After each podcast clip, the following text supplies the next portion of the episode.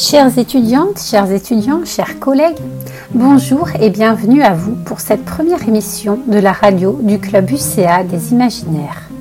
Tout au long de l'année, afin de découvrir l'imaginaire et d'explorer de nouveaux territoires, nous vous proposerons des entretiens, des rencontres et conférences, des lectures, des coups de cœur. L'idée est tout à la fois de suivre avec vous l'actualité des genres de l'imaginaire, de la science-fiction et de la fantaisie, mais également de réfléchir à ses applications et à sa portée dans notre environnement universitaire, lieu propice à l'apprentissage et à la recherche. Pour cette première émission, Hugo Bellagamba a assisté à la Convention nationale de science-fiction qui s'est tenue cet été à Orléans et nous en a rapporté quatre entretiens que nous vous laissons découvrir maintenant.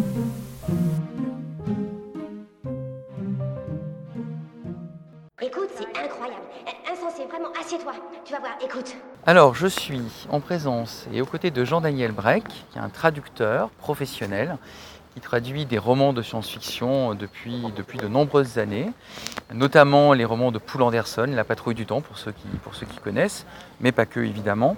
Alors nous nous trouvons à, Orléans, à la Convention nationale de science-fiction, et il a gentiment accepté de répondre à, à quelques questions pour notre émission euh, du club UCA des Imaginaires. Donc Jean-Daniel, d'abord, merci, bonjour à toi. Bonjour Hugo. Alors, tu es traducteur. Euh, ce travail de traducteur, évidemment, euh, parle immédiatement à tout le monde, mais dans le monde de l'imaginaire, est-ce qu'il y a une spécificité, est-ce qu'il y a une particularité lorsqu'on est traducteur de, romans de science-fiction, par exemple? Oui, plusieurs même. Bon, d'abord, il existe certains écrivains de science-fiction, certains romans de science-fiction qui, qui ont une solide fondation scientifique. Donc, il faut avoir au moins certaines connaissances dans les sciences ou savoir les chercher, savoir consulter des spécialistes, etc. Donc, ce n'est pas tous les romanciers de science-fiction, hein. mais euh, plus généralement, un univers imaginaire créé par un auteur, euh, que ce soit en science-fiction ou en fantasy, euh, il a quelque chose de plus que l'univers dans lequel nous vivons et qui sert de cas dans la littérature générale, c'est qu'il y a des choses inventées, imaginaires, qui, si l'œuvre est réussie, présentent un grand caractère de cohérence, et donc auquel il faut veiller dans la traduction. En particulier, euh, il est très fréquent que dans une, œuvre d'imaginaire, on trouve des néologismes, des mots inventés pour les besoins de l'histoire, et qui n'est pas toujours facile de, traduire. Et, c'est d'autant plus difficile lorsqu'on commence à traduire une œuvre sur plusieurs volumes, qu'on a le premier, qu'on ne sait pas ce qui va se passer dans le second, et si la traduction, la façon dont j'ai traduit tel terme est vraiment appropriée, si l'auteur ne réserve pas une mauvaise surprise. Donc c'est un des points délicats du travail. Oui, et puis donc tout ce travail de, préparation, comme tu dis. Alors, pour donner euh, une idée aux étudiants de l'université, euh, par exemple, combien de temps en moyenne, hein, je ne sais pas si on peut faire une moyenne d'ailleurs, mais combien de temps peut prendre par exemple la traduction euh, d'un roman de science-fiction, avec un exemple précis, si tu l'as par exemple? Ben, J'avais fait le calcul pour me rendre compte un peu il y a quelques années. Bon, là, il faut savoir que maintenant, je ne travaille plus à plein temps, je suis en semi-retraite, mais du temps où je travaillais tous les jours de la semaine et parfois le week-end. Un roman, euh, on va dire, de taille normale, c'est-à-dire qui est en édition brochée, moyen format, fait 400 pages.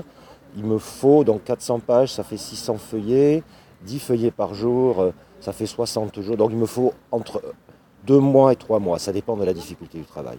Bon, sachant que la traduction, ce n'est qu'une première étape. Ensuite, il y a la relecture chez l'éditeur, éventuellement des corrections. La correction des épreuves avant l'impression. C'est des petits boulots qui se rajoutent et pour lesquels il faut prévoir des, plages de temps où on doit s'y consacrer de façon très concentrée pendant très peu de temps. Très bien, merci pour la, clarté de, cette réponse. Alors quand on est traducteur, on a forcément des traductions que l'on préfère, des auteurs que l'on préfère, et puis des auteurs qu'on fait un peu peut-être, je n'irai pas jusqu'à dire de façon alimentaire, mais enfin il faut bien vivre et répondre aux demandes des éditeurs. Quel est euh, ton meilleur souvenir dans, ta carrière de traducteur, qui, n'est pas terminée euh, Quel est ton meilleur souvenir de, traduction euh, et pourquoi c'est ce meilleur souvenir et qu'est-ce qui t'a ému particulièrement dans, tel ou tel ouvrage? Ah ben, Du point de vue ponctuel, il y a beaucoup de très grands souvenirs, mais la chose dont je suis le, plus satisfait, c'est d'avoir, avec l'aide d'un éditeur qui partageait mes vues, réintroduit Paul Anderson euh, dans l'édition française. C'était un auteur qui était scandaleusement négligé par rapport à son importance. Et donc, euh, petit à petit, avec les éditions du Bélial euh, et, aussi avec mon collègue traducteur Pierre-Paul Durastanti, qui s'en est un peu occupé, on a remis Paul Anderson au premier plan. D'abord quelques romans de fantasy qui étaient très sympas. Pierre-Paul a traduit un, j'ai traduit l'autre. C'était des rééditions. Ils avaient déjà été traduits dans les années 1980. Et puis ensuite, Pierre-Paul a initié la, la, série de la patrouille du temps en préparant la réédition de tous les textes qui avaient déjà été traduits. Et ensuite, j'ai pris le relais pour traduire les trois autres volumes qui étaient totalement inédits. Et parallèlement, là, c'était une idée de l'éditeur Olivier Girard. Moi, j'étais un peu plus hésitant. Il m'a dit il faut absolument traduire Taux Zéro qui est le grand roman de science-fiction scientifique euh, sur l'exploration de l'espace, et où là on a bénéficié de la collaboration de Roland Lehoucq, qui a fait une préface où il expliquait que par rapport aux connaissances scientifiques de l'époque du roman, c'est-à-dire 1970, Poul Anderson avait presque tout juste. Et il expliquait de façon très très claire, et à notre grande joie, c'est un roman qui a, eu un petit succès. Alors que c'était quand même un roman qui, avait 50 ans, presque 50 ans d'âge, qui avait un peu vieilli par rapport euh, aux attitudes des personnages, etc. Donc euh, ça a été une, très très grande joie. Et puis euh, ensuite continuer avec le cycle des princes marchands qui est en cours de publication. Cinquième est prêt, il a été retardé pour des raisons covidesques. On pense qu'il paraîtra l'année prochaine et ça bouclera la boucle. Mhm. Très bien, donc grâce, à, grâce à toi et à tout le travail d'édition hein, qui accompagne, on voit bien que la traduction s'inscrit dans une dynamique éditoriale forte. Vous pouvez donc désormais lire Poul Anderson, un, grand auteur classique américain, tant La Patrouille du Temps que La Hanse Galactique, et puis surtout ce fameux Taux Zéro, tu as bien fait d'en parler. un roman scientifiquement très intéressant qui a été publié notamment donc aux éditions du, Bélial. Et, j'ajouterai alors dans un registre tout à fait différent un roman formidable qui s'appelle L'épée brisée, qui est paru la même année que Le Seigneur des Anneaux, et qui a les mêmes sources et qui est tombé malheureusement dans l'oubli, alors que selon Michael Moorcock, qui avait, euh, consacré, avait consacré un article qu'on a repris en préface du livre, c'est supérieur au Seigneur Zénon. Mais Moorcock déteste Tolkien, c'est bien connu. Et c'est euh, L'épée brisée, est disponible chez qui? Euh, Il a été réédité de mémoire au livre de poche, mais il est sorti au Bélial initialement. Initialement au Bélial. Très bien. Jean-Daniel, un, très grand merci pour ces quelques minutes que tu nous as consacrées, puis bonne, bonne continuation à toi. Merci. C'est un vaisseau consulaire, en mission diplomatique, monseigneur. C'est un vaisseau plénipotentiaire, où est l'ambassadeur Voilà, alors nous sommes toujours à la convention de science-fiction d'Orléans, dans le cadre de notre émission sur les imaginaires. Donc euh, cette fois-ci, c'est une petite rencontre avec Sarah Doc qui va se présenter mais euh, dont je vous dis déjà qu'elle est traductrice, autrice de science-fiction et aussi membre euh, très actif du, fandom de la science-fiction française. Alors Sarah, merci de nous consacrer quelques minutes. Est-ce que tu peux te présenter?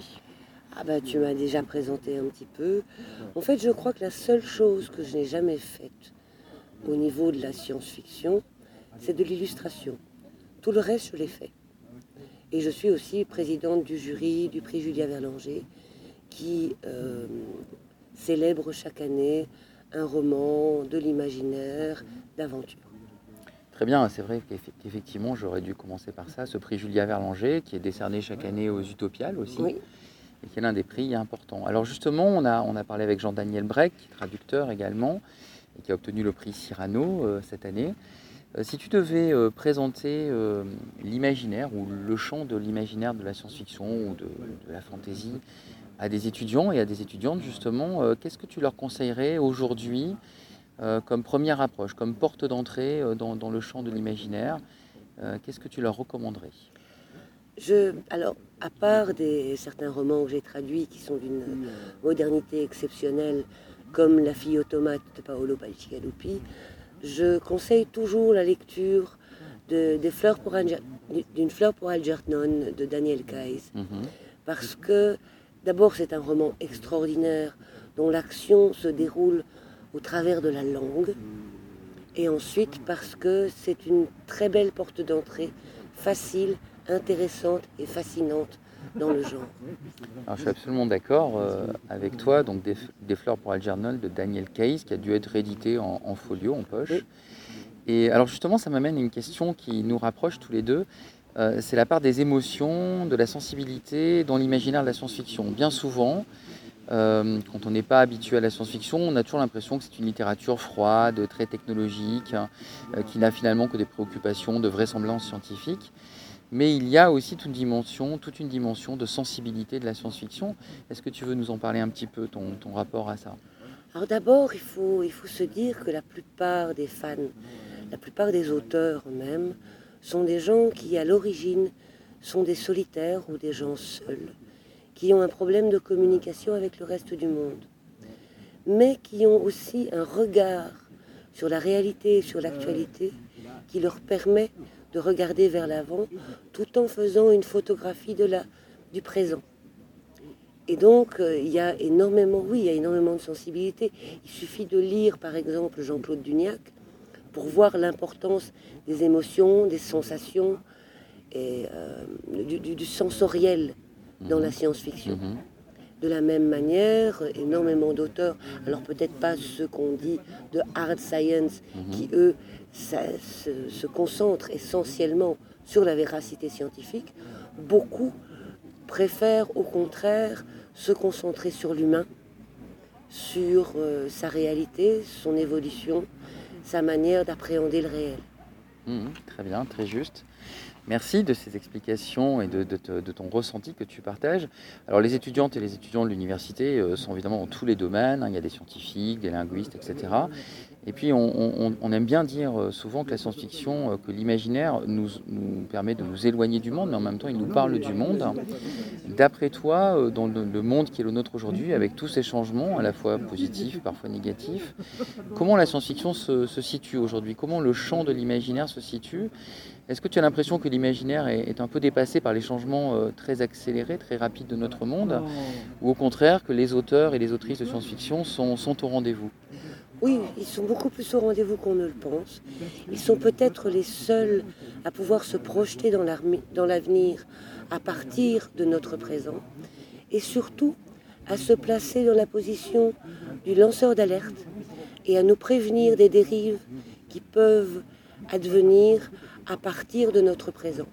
Je reviens sur Paolo Bacigalupi, dont c'est vraiment la mission, entre guillemets. Son travail est essentiellement de nous prévenir de ce qui pourrait se passer si nous continuons sur le même chemin, de ce qui pourrait se passer si nous ne préservons pas la biodiversité, les problèmes climatiques, si nous ne réagissons pas à tous ces problèmes et les horreurs que nous pourrions vivre si nous n'agissons pas. Très bien. Alors euh, pour terminer, quels sont tes projets en ce moment, ou plutôt tout simplement sur quoi tu travailles? Et où est-ce qu'on pourra te rencontrer si les étudiantes et les étudiants de, l'Université de Nice ont l'occasion On espère que la crise du Covid nous permettra de nouveau de nous déplacer un peu plus librement très prochainement. Où est-ce que tu seras euh, Quel salon quel festival euh, te trouvera présente Et puis sur quoi tu travailles en ce moment? Alors d'abord, je voudrais préciser que je viens de sortir un roman, le premier. Je suis d'abord une nouvelliste avec une formation de journaliste, donc une formation à la concision. Mais j'ai réussi à écrire un roman de 400 pages, dont je suis très fière, mhm. qui s'appelle La complainte de Forenza aux éditions Léa. Mhm. Je viens de terminer la direction d'un ouvrage qui sera assez conséquent sur l'influence de la mythologie et de la culture celte sur la culture populaire, qui sortira en novembre aux moutons électriques. J'ai participé au MOOC sur Dune, donc mélange de magazines et de livres, qui sortira lui aussi en novembre euh, dans une coopération entre les éditions de La Talente et les éditions Léa. Je travaille sur un essai sur la représentation des minorités dans la science-fiction parce que j'estime que la science-fiction a toujours été extrêmement en avance et a permis à énormément de personnes de la diversité de s'identifier à des personnages et donc de se projeter dans un avenir. Et j'ai plusieurs projets de romans et de nouvelles sur lesquels je travaille. Je serai présente à la fête du livre de Saint-Étienne, euh, fin octobre, le week-end du 16 octobre, je crois. Le 24 octobre, je serai à Angers pour le Festival Imaginaire. Et la semaine suivante, le 29 octobre, je serai, si tout va bien, aux Utopiales à Nantes. Très bien, mais eh écoute, merci en tout cas, merci de la sincérité de tes réponses et, on voit aussi à quel point, et ça c'est très important pour moi euh, dans le cadre de l'émission, de bien montrer aux étudiants que les imaginaires ont tout à voir avec la recherche de sens, la recherche d'une place qu'on cherche parfois dans le monde et toute la réflexion scientifique, théorique sur les minorités, la linguistique, la traduction, etc. Donc merci infiniment Sarah et à bientôt. C'était un plaisir. À bientôt. Je suppose que pour l'instant, tu te sens un peu comme Alice. Tombée dans le terrier du lapin blanc. hmm? On pourrait dire ça. Alors, je suis avec Sylvie Denis. Nous sommes à la Convention nationale de science-fiction d'Orléans. Et évidemment, nous allons parler d'imaginaire. Alors, Sylvie, tu es auteur, tu es traductrice, euh, tu es éditrice. Tu as même édité une revue qui s'appelait Cyber Dreams euh, autour de l'imaginaire, euh, notamment américain et international. Alors, qu'est-ce que tu penses aujourd'hui de la place de l'imaginaire dans la culture? Ah oui, ça effectivement, c'est pour être une question, c'est une question. Euh, ce que j'en- pense, c'est- un peu bizarre parce que pour moi, euh, l'imaginaire, c'est une catégorie extrêmement floue, euh, à la fois vaste et vague. Euh, et je préfère qu'on utilise des, des- des- des termes plus, euh, plus précis, Plus précis. Comme, comme science-fiction, comme fantasy, comme fantastique, euh, comme le merveilleux, le conte de fées, enfin bon, des, choses qui ont des définitions euh, plus, plus précises. Plus précise. Voilà. Alors, Euh, toi, tu es auteur de science-fiction. On va, te, on va te, te définir plutôt comme auteur de science-fiction. Mais là, je m'adresse, on s'adresse à tous les étudiants de l'université, donc ils peuvent avoir une vision de l'imaginaire justement très large. Qu'est-ce que tu dirais euh, de la, de la place de la science-fiction Alors, plus précisément aujourd'hui, est-ce que par exemple la science-fiction reflète bien euh, pour toi les, évolutions de la société? Est-ce que d'ailleurs euh, c'est ce qu'on attend d'elle? Est-ce qu'on attend des autrices, des auteurs d'être le reflet des évolutions de la société ou, au contraire de, proposer des récits tout simplement divertissants, indépendamment des enjeux sociaux? Bah, la, mission, de la, science-fiction, si elle en a une, c'est de faire rêver avec intelligence et en se, basant sur, euh, euh, sur une vision du monde qui est, qui est basée, qui a comme socle le- le- la méthode scientifique. Euh, c'est- C'est-à-dire que ce que fait un texte de SF, c'est de- d'extrapoler à partir du monde réel, du monde tel qu'il est. Le monde tel qu'il est, il change constamment. Euh, il évolue constamment et pour moi le moteur le plus important du monde humain qui existe maintenant, euh, c'est son- c'est ce qu'il euh, c'est ce qu'il fait par rapport par la technique et par la science. Le plus grand exemple contemporain, c'est le, changement climatique. J'ai pas les, da- les dates en tête, mais il me semble que les premiers textes scientifiques qui évoquent le- l'effet de serre, hein, ça date de la fin du, du 19e, donc le, le- le mo- le mécanisme était connu, euh, il a été expliqué par divers articles entre les années 50 et maintenant. Euh, et y a, on a donc des modèles, et des modèles qui sont prédictifs, on sait qui marchent. Mhm. Euh, euh, sauf que bon, bah, le contexte euh, social et politique fait qu'on les écoute, pour ainsi dire, Ah, ouais. voilà. Euh, donc j'ai oublié le début de ta question. Oui, mais en fait, c'est le rôle de la science-fiction, la mission de la science-fiction. Oui, Mais- ça peut être de, de- tout simplement de, de, de faire une sorte de vulgarisation, mais qui n'est pas que de la, que de la vulgarisation, parce que c'est de la littérature. Donc elle ne peut pas être que ça. Bien sûr. Mais, euh, mais de toute façon, comme toute littérature, elle parle, de- elle parle des hommes, elle parle de- du contemporain, et elle leur permet d'avoir une réflexion sur ce qu'ils sont et ce qu'ils voudraient être, ce qui n'est pas tout à fait la, la même chose, euh, et, de, et de dire et d'affirmer ce qu'ils voudraient être aussi. Mhm. il, y a une, il y a cette part-là aussi de. Ouais, ab- absolument. Alors si je te demandais par exemple, puisqu'on s'adresse à tous les étudiants de l'université et toutes les étudiantes de l'université, euh, de me donner par exemple un, bouquin euh, qui t'a marqué, un bouquin de science-fiction que tu conseillerais à la, nouvelle génération, quelles que soient d'ailleurs leurs études, hein, parce qu'ils sont dans les sciences, dans, le droit, euh, dans la littérature, hein, c'est une université évidemment pluridisciplinaire. Quel, bouquin récent, y compris les tiens bien évidemment, hein, tu conseillerais à ces étudiants qui s'intéressent justement à, cette fonction-là de l'imaginaire, à ces interrogations que l'imaginaire peut développer, peut apporter? Euh, c'est c'est une, c'est une question piège, tu aurais dû me, me prévenir avant. J'aime la Euh, spontanéité. Euh, en général, quand des gens me posent cette question, c'est-à-dire euh, qu'est- qu'est-ce que euh, vous pourriez me conseiller, je leur demande déjà ce qu'ils aiment, en- en- en- ce qu'ils lisent par ailleurs.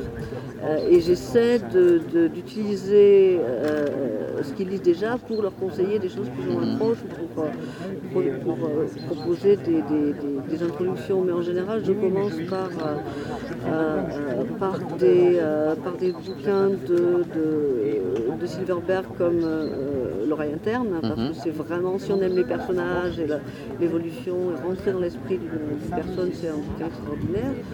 Euh, je conseille La main de la nuit d'Ursula Le Guin.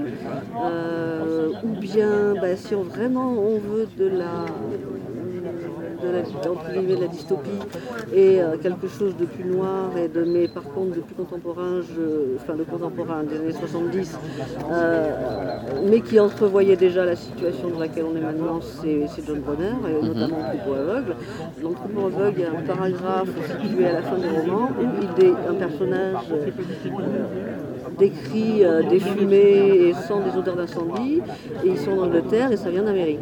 Mhm. Donc euh, quand on sait qu'en Australie on, sent la fumée euh, d'un bout à l'autre du continent, mhm.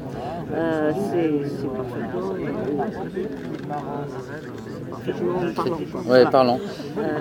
Alors tu prends John Brunner et, Robert Silverberg, alors on a un peu tendance aujourd'hui, j'en parlais avec Jérôme Vincent qu'on entend vaguement là-bas derrière, et que j'interviewais un peu plus tôt là, dans le cadre de cette convention, on attend parfois un peu la tendance à dire bon euh, les, vieux auteurs, euh, notamment américains, euh, sont un peu comme ça périmés, on les lit moins, il y a toute une génération de nouveaux auteurs qui est arrivée, européens, beaucoup, beaucoup de femmes notamment.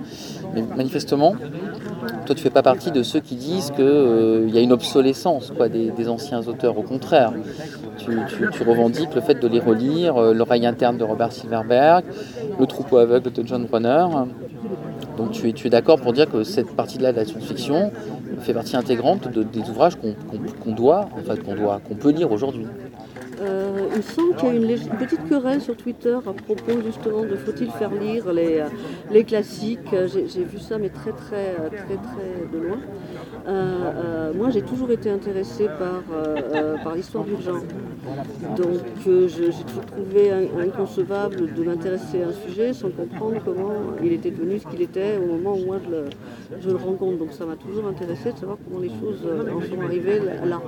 Donc, donc pour moi, ça fait partie de la, démarche d'un lecteur de, chercher à savoir l'histoire d'un genre. Mhm. Après, de toute façon, on ne peut pas prendre des gens dans la rue et les obligé euh, à lire euh, quoi que ce soit, hein, sauf à l'école.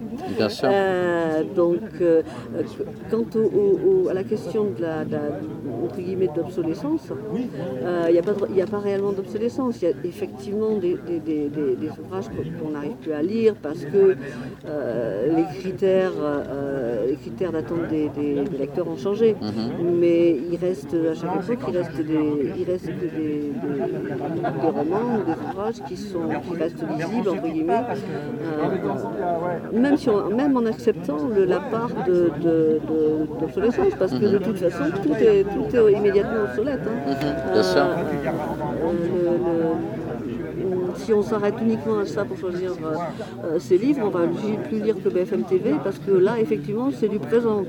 Oui, c'est assez archétypal, comme, euh, mais je, suis d'accord, c'est très, très, bon, très bonne remarque.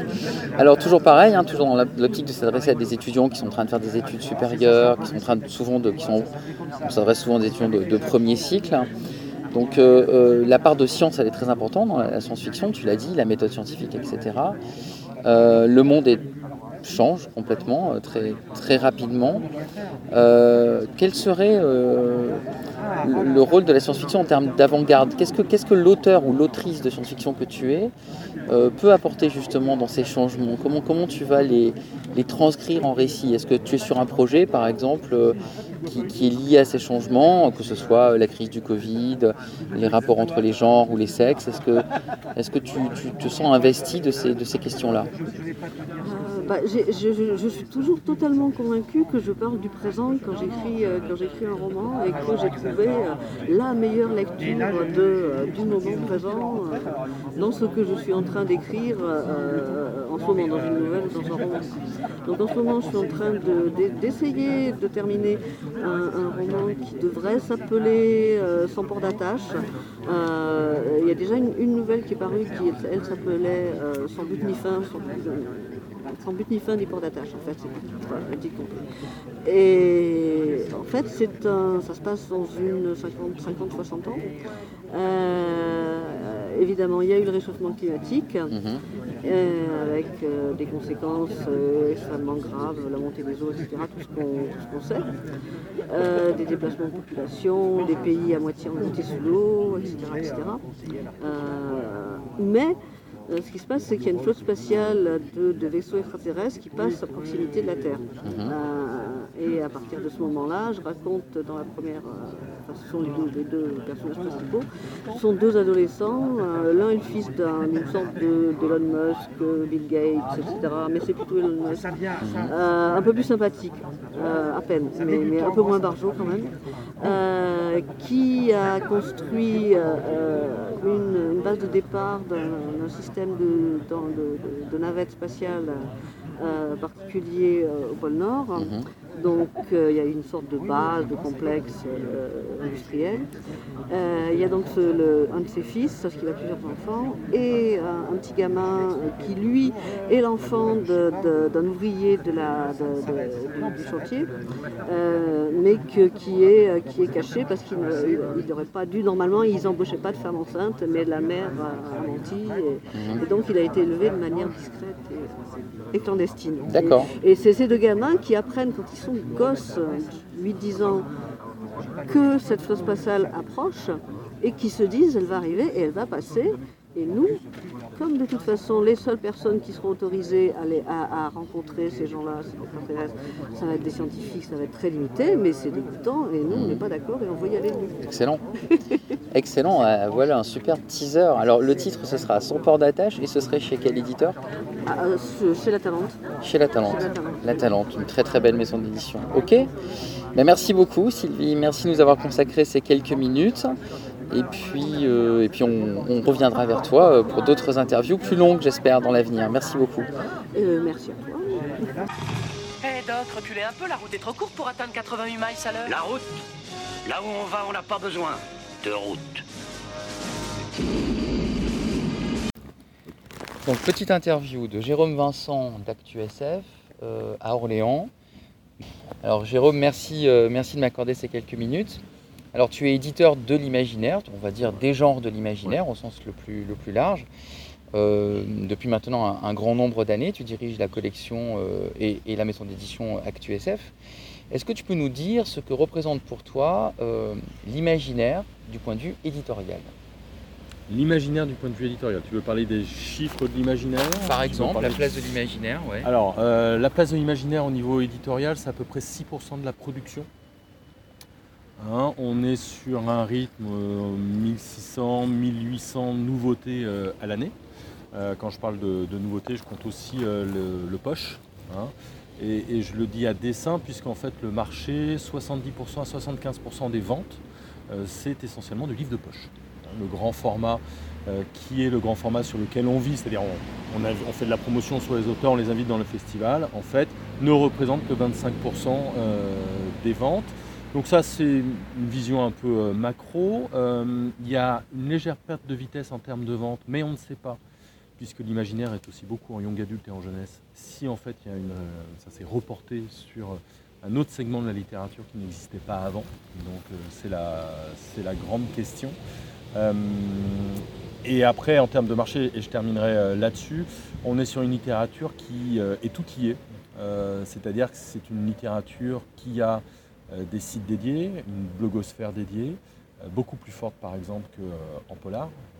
C'est vraiment pas pour dénigrer le polar. Il y a, euh, comme en polar, beaucoup de festivals qui se sont montés, hein, une flopée de festivals sur les 20-25 dernières années, ça c'est vraiment les, nouveautés. Donc on a vraiment un aspect communautaire euh, fort, ce qui fait que du coup, pour faire la promotion d'un auteur, euh, il y a des relais euh, à droite et à gauche. Je termine le, panorama par euh, la presse. hein. Euh, Aujourd'hui, euh, on a compté donc le nombre d'articles consacrés à l'imaginaire dans les médias généralistes qui parlent de littérature, c'est à peu près 2,6%. Et sur les 2,6%, 2,6%, c'est en grande majorité des livres de science-fiction euh, qui sont cités par euh, la presse. Donc on a encore un petit défaut euh, en presse, c'est qu'on n'est pas assez représenté. En tout cas, on n'a pas 6% des articles comme 6% de la production. D'accord. Alors super, merci de ce, ce petit panorama. Donc cette émission, c'est une émission, je te précise, Ouais. littéraire sur l'imaginaire qui s'adresse finalement aux étudiants de l'Université Côte d'Azur. Mhm. Euh, Puisqu'on a créé un club des imaginaires, donc l'idée c'est vraiment de parler d'imaginaire au, sens large. Alors tu as fait euh, un, un panorama qui est très intéressant. On sait qu'aujourd'hui la science-fiction est à la mode et qu'elle est enfin, on va dire, reconnue comme une partie de la culture, et non pas comme une sous-culture ou une contre-culture pendant, pendant des années. Mais pour tous ceux qui ont moins de 20 ans, c'est un temps que les moins de 20 ans ne peuvent pas connaître. Alors aujourd'hui, euh, au niveau des, des auteurs français et des auteurs françaises ou des autrices, je ne sais pas comment tu, comment tu le dis, euh, quels sont pour toi, euh, et à travers ActuSF notamment, les, les auteurs et les autrices que tu promeus, euh, quelles sont les, les- les- les figures les plus importantes? Si on devait donner euh, un livre incontournable à lire cette année, euh, une auteure à découvrir, une thématique, voilà, quelles sont euh, tes préconisations? C'est vraiment, euh, je te demande tout simplement un guide, un petit guide de lecture sur deux trois titres, hein, pas sur tous les, ouais, bien pas sûr, sur tous bien les sûr. titres, évidemment. Bon, alors on ne peut pas s'exonérer aujourd'hui et depuis l'année dernière de lire Les, Furtifs d'Alain Damasio. Parce qu'il y a un phénomène, et qu'on aime ou qu'on n'aime pas le livre, hein, qui, qui est, qui est très politique dans, dans sa dimension technologique, euh, il pose tellement de questions qu'on ne peut pas passer aux côtés du, phénomène, au moins pour se poser la question. Euh, ça pour la science-fiction, ça me semble assez incontournable. Il y a plein de voix qui émergent et que moi je trouve très intéressantes, euh, notamment Franck Ferry, qui est quelqu'un que, que j'aime beaucoup hein, dans, dans ce qu'il fait, dans ce qu'il lit. Qui a Je trouve- grave. Vas-y, vas-y. Euh, C'est les bruits de la ville. Bah voilà, c'est le, les bruits de la ville. 485 qui Voilà. emmène les gens. C'est très bien, ça fait, ça fait d'autant plus réaliste. Et du coup, euh, donc il y a des nouvelles voix. Donc euh, Franck Ferry, je trouve que Silène Edgar, ce qu'elle fait, c'est, plutôt pas mal. Oui. Euh, si on parle science-fiction pure, enfin science-fiction, si on parle actuSF pure, quelqu'un comme Jean-Laurent Del Socorro est, une voix, est une voix intéressante en fantaisie historique. Mhm. Ce que je note dans l'imaginaire français, c'est qu'on n'a pas de thématique forte qui rassemble des auteurs sous une même bannière. En revanche, on a des voix très différentes euh, de Laurent Genefort à Michel Pagel. C'est pas les mêmes thématiques, c'est pas la même euh, science-fiction. Et puis, tu l'as dit, il y a de plus en plus d'autrices. Mhm. Et je trouve qu'il y a beaucoup d'autrices qui sont très intéressantes. Euh, en, en simple français, j'ai parlé de, de Silène Edgar. On pourrait parler euh, d'Audrey Alouette qui est en fantaisie. Euh, elle aussi euh, euh, apporte beaucoup de thématiques euh, et de thèmes. Là, on vient de publier quelqu'un comme Morgan of, euh, qui s'appelle Morgan of Genko euh, sur une série qui s'appelle L'héritage du rail. Le tome 2 arrive. Entre steampunk et fantasy, entre thématiques féministes et en même temps définition de l'altérité. C'est-à-dire qu'elle a réussi à prendre tout un tas de thématiques d'hier et d'aujourd'hui et à en faire un livre plein d'aventures, plein de rebondissements, très, très agréable à lire. Euh, je trouve qu'il y a une diversité, il faut être un peu curieux. Pour le coup, euh, il n'y a pas à rougir et c'est assez intéressant de, de voir ce qui se passe. Alors, super, ça me fournit euh, l'occasion d'une troisième question, un peu plus, euh, en, en fouillant un peu plus, en, en te mettant un peu euh, dans l'obligation de donner ton regard subjectif. Alors, on sait que l'imaginaire, la science-fiction, existe depuis longtemps. Bon, on peut remonter à Jules Verne, etc. Il y a toute une nouvelle génération, les étudiants constituent une nouvelle génération qui a tendance à, à- à ne pas lire les classiques. Mm. Euh, moi, je l'ai remarqué, notamment euh, voilà, les Isaac Asimov, les Heinlein, etc., même s'ils sont réédités, euh, souvent ne, sont, ne sont pas lus par la nouvelle génération. Donc, la société change, hein, on le sait, et là, on s'adresse en plus à des, à des étudiants qui sont le changement de la société. Est-ce que cette obsolescence, elle est méritée? Je veux dire, est-ce qu'il faut se débarrasser des, des vieux? Est-ce qu'il faut déboulonner? Euh, les statuts des vieux cons, euh, des vieux mâles blancs euh, qui, qui ont, voilà, qui, ont, qui ont tenu le haut du pavé en science-fiction Ou est-ce qu'il y a la place pour tout le monde En tant qu'éditeur, toi, évidemment, tu t'intéresses bien sûr au lectorat qui arrive, Mm. pas, pas qu'au lectorat déjà établi. Comment, voilà, comment tu vois les choses? Est-ce que, est que ce nouveau monde a besoin d'une nouvelle génération d'auteurs et se débarrasser du passé? Ou est-ce qu'il faut faire du travail, euh, moi je dirais, patrimonial Et voilà, qu'est-ce que, qu'est-ce que tu en penses? Alors, euh, je, te, je te- je te donne trois approches. comme ça, je fais péter ton temps d'interview. Vas-y, vas-y. c'est intéressant. Non, non, mais il y, a trois approches. Bon, d'un point de vue personnel, moi je suis né dans les auteurs de l'âge d'or, hein, les, Philippe Cadic et un peu plus loin, Richard Matheson, etc. Donc j'aurais du mal à, vraiment leur, jeter la pierre.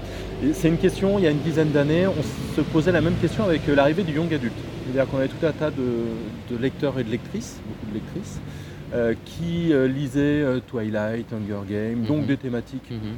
Qu'on connaissait nous déjà un petit peu par cœur. Hein. la dystopie ne date pas des années 2000, mais qui n'avaient pas du tout donc les mêmes références. Elles pouvaient avoir lu pendant 10 ans des littératures de l'imaginaire et nous n'avions pas les mêmes auteurs, les mêmes classiques. Je me, demande, je me demandais à ce moment-là si c'était grave en, gros, sans nier euh, la part du passé. Est-ce que les thématiques portées par euh, les nouveaux auteurs, les nouvelles autrices euh, n'ont pas autant de mérite que celles portées par les auteurs et les mm-hmm. autrices, évidemment, mm-hmm. du, passé Ça, c'est la première réflexion en disant, bah oui, après tout, on, ne dénigrons pas ce qui arrive aujourd'hui parce qu'il y a eu des grands noms qui sont incontournables. Ça, c'est le premier point. Le deuxième point, euh, c'est un avis plus personnel. De toute façon, on en est assez convaincus, euh, toi et moi, euh, nous ne pouvons nier l'existence du passé.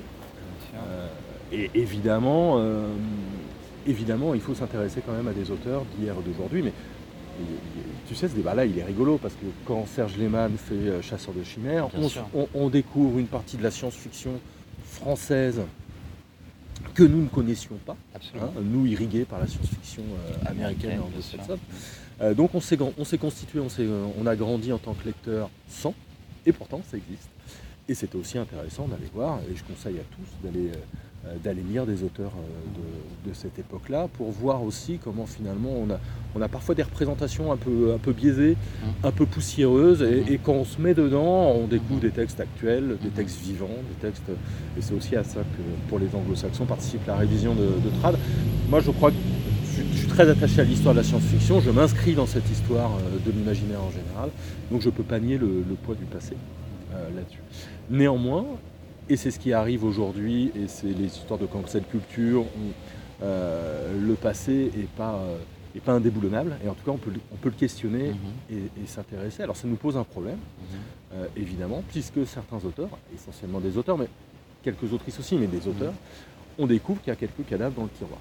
Euh, là, récemment, on a découvert qu'Isaac Asimov, par exemple, était un, harceleur, un dragueur tellement lourd que quand il arrivait dans sa maison d'édition, les, collaboratrices sortaient. Elles partaient. Alors, qu'est-ce qu'on fait avec Isaac Asimov Est-ce qu'on arrête de, le lire? Est-ce qu'on arrête, nous, de le publier? Après tout, nous sommes éditeurs, nous avons cette responsabilité-là. Est-ce qu'il faut remettre dans le contexte en permanence en disant attention, vous allez lire Fondation, grande œuvre de science-fiction, mais c'est écrit par quelqu'un qui avait des comportements déplacés à l'égard de la gente féminine? Qu'est-ce qu'on en fait? J'ai pas une réponse très claire. Euh, J'ai juste que la question elle est passionnante et je trouve que les mentalités évoluent. Euh, par exemple, si on prend le cas de Lovecraft, euh, il est vrai que Lovecraft était raciste et, misogyne. il était antisémite, c'est tout à fait vrai. Le personnage a beau être beaucoup plus complexe que ça. Je serais sans doute moins à l'aise aujourd'hui de publier du Lovecraft qu'il y a 10 ans, et donc ça m'interroge moi sur ma partie éditeur. Donc comment respecter le passé, continuer à le publier parce qu'il a un intérêt éditorial, tout en ayant conscience qu'aujourd'hui, euh, on peut plus se permettre de simplement mettre un mouchoir sur ce qui a été. Euh, voilà, je ne sais pas si c'est une réponse très claire. En tout mmh. cas, nous avons tous un rôle sociétal euh, aussi faible soit-il, hein, quand même une toute petite maison d'édition, mais on ne peut pas s'exonérer de ces réflexions-là. Aujourd'hui, enfin hier c'était la parité, aujourd'hui il y a beaucoup de, questions de racisme et de, diversité euh, culturelle. Mhm. on ne peut pas reconnaître à la fois la pertinence des combats et dire ça ne me concerne pas parce que je fais de la culture. La culture est politique, tout est politique. Les années 70 nous l'ont montré. On peut, en, tout cas, on ne peut pas ne pas se poser la question. Super, merci, euh, merci de cette réponse très, euh, très réfléchie et très euh, en plus voilà, structurée comme, tu comme tu viens de nous donner. Effectivement que l'imaginaire est, politique, il est dans la société. Quand on est étudiante ou étudiant à l'université, cet imaginaire ne peut pas se, décorréler des, études que l'on fait. Du rôle que, l'on joue ou qu'on entend jouer dans, la société. Alors je finirai par une question toute simple.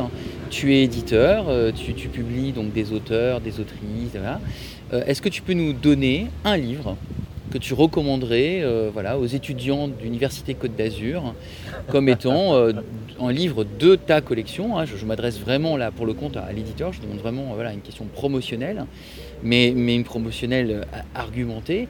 Quel livre tu considères qui doit être lu, qui, qui, qui, est intéressant à lire pour cette génération voilà, d'étudiants qui d'ailleurs sont des étudiants de toute, de toute discipline. Hein. On mmh. parle de, à l'université, voilà, aussi bien des, des scientifiques, euh, que des sociologues, que des juristes, que des économistes, que des linguistes, etc.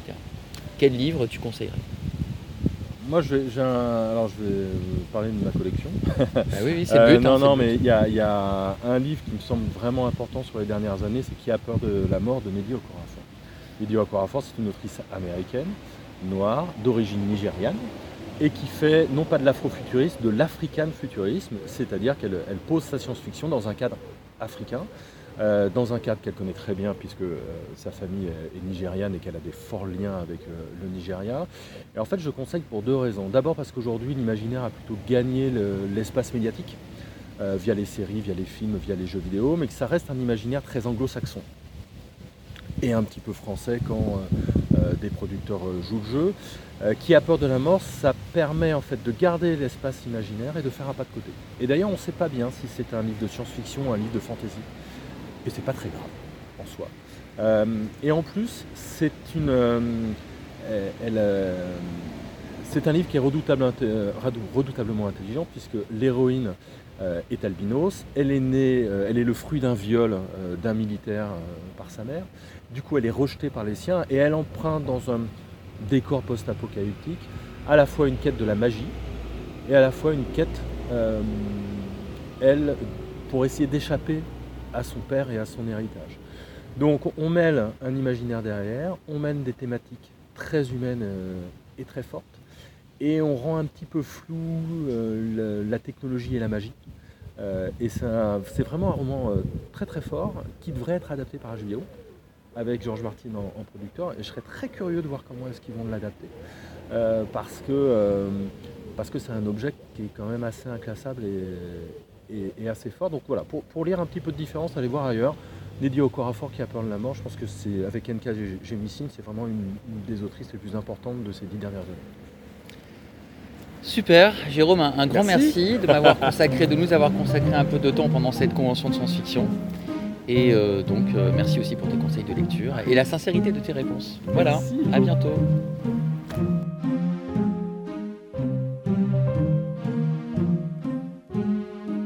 Reviendrai.